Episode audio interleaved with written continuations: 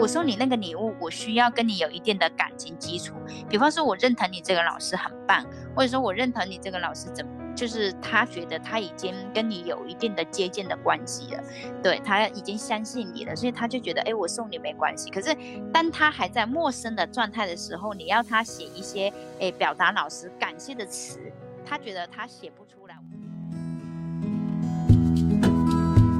想了解沟通。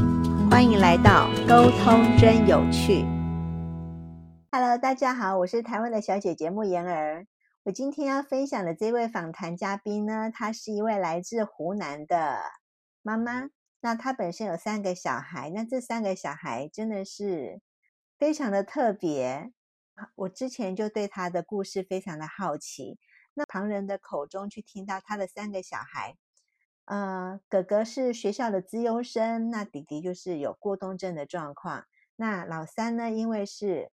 早产儿，所以有一些就是学习上面的障碍。那这个妈妈她怎么能够来面对这三个孩子？刚开始我相信一定是非常的不容易的。那我们接下来就来听她的故事。这个孩子哈，我们这个老大的话，他其实。其实从小到大，他的学业上面其实是我最不用烦恼的，所以他是很很很少麻烦到我。我都一直觉得说他他非常的乖巧，然后他会非常的听话。所以我们我们这个孩子去哪里读书的时候，其实很多老师都跟我讲说，他没有像别人一样有叛逆期。他去每一个地方，老师都觉得他很乖，嗯，然后很顺服，就是也不会像别的孩子很调皮捣蛋，他就是很乖的那一型，就是。对，所以我一直都不太会去，就是去担心他的事情。所以，诶，当这个就是他，诶，他们高高一，我其实我不太了解，因为你们就是台湾的教育，我也不太了解。因为我们高，我们那时候读高中的时候，在大陆高中，我们是三年都同一个老师。可是，在在台湾，我以为都这样。所以他他其实他他升高二嘛，然后他第一个老师其实。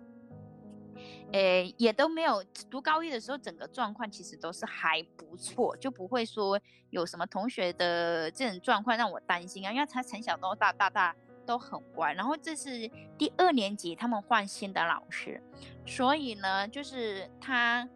他又是一个特别有想法的小孩，因为。诶，其他时候就是像他们读高中的话，就是他，诶，暑辅嘛，那他都就跟我讲说，他说他不想去上暑辅，然后所以他们要换新的老师，他其他老其他小朋友就可能在暑辅就认识了，那他只能跟跟其他小朋友跟老师是他九月份进去教室才认识，所以他觉得很陌生。一进去之后就面临着就是说，哎，小朋友就是开始监狱那个，诶，教师节，然后其实他们。在讨论那个，就是在他们有一个班上会建一个群组，跟小朋友讨论说，哎，教师节到了，我们需要就是用什么的方法来，就是就是跟老师祝贺他们的，那就是庆祝那个什么教师节。所以老小朋友是讨论说，我们可以写卡片，然后我们可以就是每个人可以出一点点的钱，然后我们可以买个小蛋糕送给老师。所以我们我们老大的部分他。诶，他就觉得说，他送礼物，他总是觉得说，我我我我送你那个礼物，我需要跟你有一定的感情基础。比方说，我认同你这个老师很棒，或者说我认同你这个老师怎，就是他觉得他已经跟你有一定的接近的关系了，对他已经相信你了，所以他就觉得，哎，我送你没关系。可是当他还在陌生的状态的时候，你要他写一些，诶，表达老师感谢的词。他觉得他写不出来，我我我跟你还是很陌生，我我怎样去感谢你？所以他就拒绝了这件事情，觉得说，哎，我没办法写。但是，哎，他也拒绝说，哎，我也没办法参与学校说我要，哎，就是送老师，就是一起集资送老师蛋糕这件事情，他。嗯，在他心目当中，他觉得老师跟他老师跟同学的还是很陌生，还没有进入那个就是很很很很到感谢的那个状态，真是。就他拒绝之后，所有同学其实他们有个群组嘛，就希望说，哎，那你不你也不送老师卡片，那你也不送老师，就是也也不占，就是送蛋糕，那那不然你就退群，你就不要在这群里面占个位置。他其实我们老大他听完这句话之后，他他的理智算是还蛮。蛮理智的，他其实他没有去跟人家呛说，哎，我怎么怎么样，他就觉得，哎，我既然同学这样讲，但是我也不退群，但是我也没有跟人家有争论这样子，所以他他这件事情就是让他在学校的处理的人际关系就非常就是陷入到一个很危险的一个状态，就是有点格格不入啊。所以他们老师也觉得说，哎，也打电话过来我咨询我说孩子的状况是这个样子。其实我那时候也还蛮担心的，哎。其实，但我们我们当中，我就觉得这是一个小事，你为什么不能配合别人？那觉得说，哎，你这样子跟同学之间，人家觉得你很怪、很奇怪，然后格格不入。你这样跟同学之间的相处，这样好吗？可是，在他的心目当中，他觉得还好，因为我觉得他觉得说我送送老师礼物，我要很真心实意，我感谢他写的那句话，我要代表说我真的感谢他，而不是说我只是。配合同学或配合别人来办这件事情，对，所以，诶，同学觉得他格格不入之后，后来就是，诶，有一次上课嘛，上课的部分，然后，诶，他好像是上课，他觉得那一堂课他已经都会了，然后呢，诶，所以他就觉得很无聊，所以他就会把手机拿出来划手机，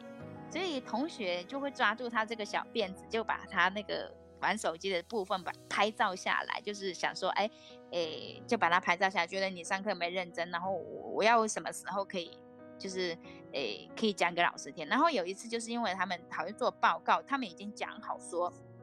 ，A 做什么，B 做什么，啊 C 做什么，啊我做什么。那我们老大他是乖乖牌的小孩，他就会把自己的事情都做好了。哎，后后来前就是我们他好像是礼拜天嘛，啊礼拜一的部分就要交报告，所以。他那个同学就礼拜天就发那个赖给我，给给我们家儿子，就说：哎，你你要把报告的 A P P，就是你把报告的那个什么东西要做出来。那如果说你没有做出来的话，我就要把你玩手机的那个上课玩手机的照片，我要告诉老师。就这个这样的状况，你看，就像他们这种孩子这么耿直的状况，他就觉得说，我不会以你这样子的一个。一一个一个就是抓住我的小辫子，我会去受威胁，我会配合你，反反而他会觉得说，哎，我我会要捍卫我的那个权益，就是说我我就是你你你要告诉老师可以，但是我觉得这件事情你威胁到我的部分，我也要跟老师说，哎，因为他觉得说校规里面就有一条说不能够以任何条件去威胁同学，嗯，所以他也他也就马上就去跟。就是第隔天，他其实他的他的处理是井井有条啦，但是说有时候其实还是有一些缓和的一个部分他没有去做，他就会觉得说我要维护我自己的权益，我不能忍受的事情，我不能帮你的事情，我不能受威胁的部分，我是不会妥协，所以他会先去这个孩子，他就会先去。诶，跟他上课的那堂老师，他会跟他去说对不起，就说，诶，我上课我有觉得说，诶，我我觉得上课的时候无聊，然后我就把手机玩出，对，拿出来玩，老师我对不起，然后你可以原谅我吗？然后他觉得说，如果老师你不能原谅我的话，我可以受处罚，就我觉得我自己觉得是上课是确实玩手机是错了，所以他会先去做道歉的部分，所以老师也原谅了他，所以他第二件事情他会觉得说。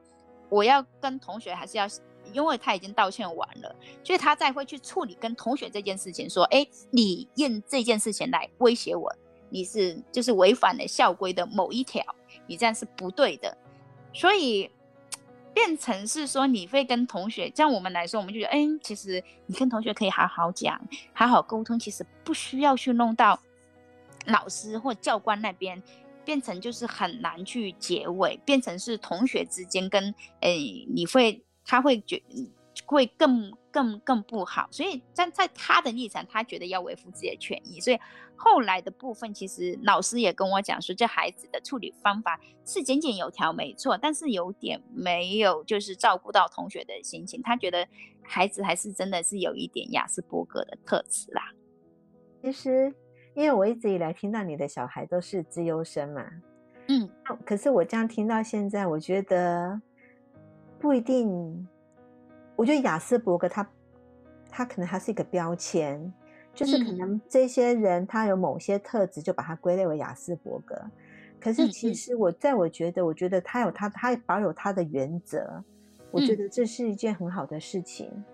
就说当然是看事啦，看事看人呐。那当然在团体里面的跟同学之间的相处，如果能够把事情做好，又能够进到人和，当然是最圆满的状况。嗯，对。因为我觉得他他是很有正气的，然后他也保有自己的原则，而且他对于是非对错的判断，他是他是做的很好的。那但人和的这个部分，还要再慢慢的再跟他让他了解啦。也是对对对，他很有能力没有错，可是还是尽可能不要树立敌人嘛。如果身边的敌人太多，让自己常常备受攻击的话，其实也会影响到他的生活跟他的课业。嗯嗯，对啊，所以，诶，其实所以说我我我之前对这个孩子的要求，其实因为因为他课业很好，所以我会诶。相当而言，课业会很要求他说：“哎，要怎么样？”后来我慢慢在教养他的过程当中，我就觉得说：“哎，他本身就是一个对自己学习要求的孩子，但不需要我去要求他这个部分了。”对我就比较担心是说他的这一块人际是他的弱点，所以我现在就是很担心他的人际，所以我常常会跟他讲说：“哎，你。”你跟同学之间有比较好了吗？还是说你觉得跟同学之间这样的相处你觉得很 OK？嗯，他跟我，他其实他觉得是还好。他说，诶，目前为止，目前为止的话，他是说目前就是同他不惹他不惹同学，同学也不会去惹他，就是说，对，所以。老师也是跟我觉得说，现在的状况其实是是还 OK 的状态，至少说他们没有在为了那件事情而冲突到诶对方这样子，至少说我们的孩子还能够就是说，哎哎不会觉得那件事情尬尬的，然后 就是就是跟同学怎么样，我觉得这是庆幸的地方啦。因为我觉得他比较对事，他不对人。他今天不是讨厌那个同学，他是觉得他做的事情不对。对。对他就是这样，他觉得说你该你的工作你应该你自己做，你不能你不能以以任何要求威胁的要求来我帮你完成。他觉得说，呃，因为这现在的孩子哦，他们很正义，他觉得说我不接受威胁，我也不接受霸凌，我觉得这样就是这样。所以有时候孩子，我我其实我有时候在想说啊，既然你这样，那他其实那时候去处理这件事情的时候，他有跟我讲过。但是我还是让他去按照自己的方法去做了，因为我觉得有时候我们，我觉得有时候我教他这样做，只是那是我的想法。然后如果说按照他自己上面做，毕竟他现在还没出社会，他自己去体验到说他这样去做了，他的后果是什么？我觉得伤害反而是低的。然后如果说他按照我的方法做，也许他是。圆满的，但是我觉得那只是我给他个人的建议，他还不是真正的自己。所以我觉得说，虽说是这样，让他觉得在同学里面，他觉得他是独特的，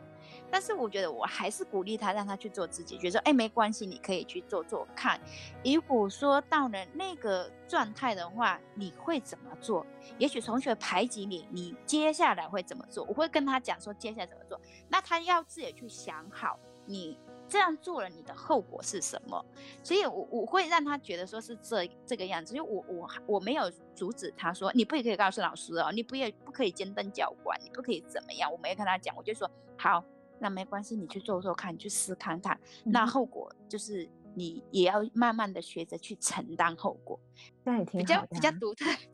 这样很好啊！而且你你给他很大的很大的发挥空间呢，让他真的是。照他自己的意思做好他自己的事，对，所以其实他这一块没有到很，他人际关系这一块没到很足够嘛，所以我觉得这孩子可能有某方面他没有办法替别人想，所以像他这样的状况，其实我在家的话，我就会立验说，因为他是住校生，所以他只有礼拜五的晚上或礼拜六在家，所以我只要他回来的那一刻，我就是。诶，我就会跟他就是分担家里的责任，就是我就我就会跟他就把家里的垃圾，我就平常都是我倒嘛，就是我就跟他讲说，哎，那包最珍贵的垃圾，我都会把它留给礼拜礼拜五的晚上或礼拜六给你把妈妈家给你倒，因为我觉得这是家的责任。然后再来，我会把最好的东西留在礼拜五跟礼拜六煮，让他知道说，其实你你看就是。家有家的温暖，学校有学校的温暖，同学有同学的温暖。其实你不要太只顾到自己的心情，还要顾虑到别人。他以前就是很只在乎在兄兄弟当中也好，在这种关系，他其实只在乎自己的感觉。所以呢，这段时间他在家的话，我会分享给他说：“哎，这段时间其实弟弟呀，他有点像你耶。嗯，我你记得吗？你那个时候你在诶读诶国中的时候，其实你已经进入青春期叛逆期的时候，我觉得弟弟好像你哦。那你已经青春期已经过了。”然后我觉得你整个状态，我妈妈都觉得很满意了。然后你某部分可以帮我跟弟弟讲一下吗？就是把你的经验，把你的一些什么样的状态跟弟弟分享一下。我说有时候妈妈讲，弟弟不一定会听，因为妈妈是女生，她觉得有些事情跟妈妈讲很尴尬。但是呢，弟弟心目当中他有个很崇拜的偶像，那就是你啦。我说你可不可以帮妈妈跟弟弟去沟通一下？所以他听到我这样讲之后，他会觉得说。诶，可以就是试看看，就是帮我去讲，他也就慢慢的就觉得，呃，我觉得他温暖很多啦，不会像之前一样，就是诶硬邦邦的，他会帮我跟去帮我跟弟弟讲说怎么怎么样，然后分享一些他他以往的经验，我觉得就有点像那种学学长跟学弟的分享，我觉得也蛮好的。有时候慢慢的一些小小的一些改变呐，我们自己的一个一个一个心情的调整呐，我们自己有时候从一个小小的地方去切入他的部分，我我我觉得都可以改变这个孩子的，呃，就是一些就是他的人际部分啊，他会知道怎么样去跟人家相处会比较暖心。我觉得这个部分是我们我们自己目前在慢慢在做的，对，嗯，对啊，所以我觉得你引导哥哥这样子。让他更有同理心哦，或是帮妈妈分担，我觉得这个部分引导的很好哎。对，因为其实我们就是，其实带孩子，我觉得就是就是会，都是在一个经验的过程中去累积。我觉得有时候就是说，比方说我们自己，我们自己，我我觉得整是我们是抽为人父人母，不一定每样事情都都对。那我觉得。我们有做错的时候，但是我就会觉得在错真可以修改吧。那我因为我们也是在慢慢教导孩子是这样。那如果说我们觉得说，哎，我们这样教的孩子，觉得说会造成他觉得不舒服的地方，我觉得你必须得修正，因为。我觉得你修正孩子会比较慢一点，但如果说修正自己的话，我觉得那个脚步上面会比较来得快。你知道怎么样去做修正？因为孩子他本身不是你，你要去把一个东西要去去去给他修，慢慢去修的话，我觉得也许就会砍到他哪一块肉或哪一块地方让他受伤。那如果说我们修自己的部分，我们觉得是啊。我们自己觉得说不舒服的时候，我们我们就会又调整一下。我觉得这样子会来的更更有利，而且对他来说，对孩子来说，我觉得就是说他又伤害到更小。我觉得这个部分是就是还目前也是在慢慢在 在学习的。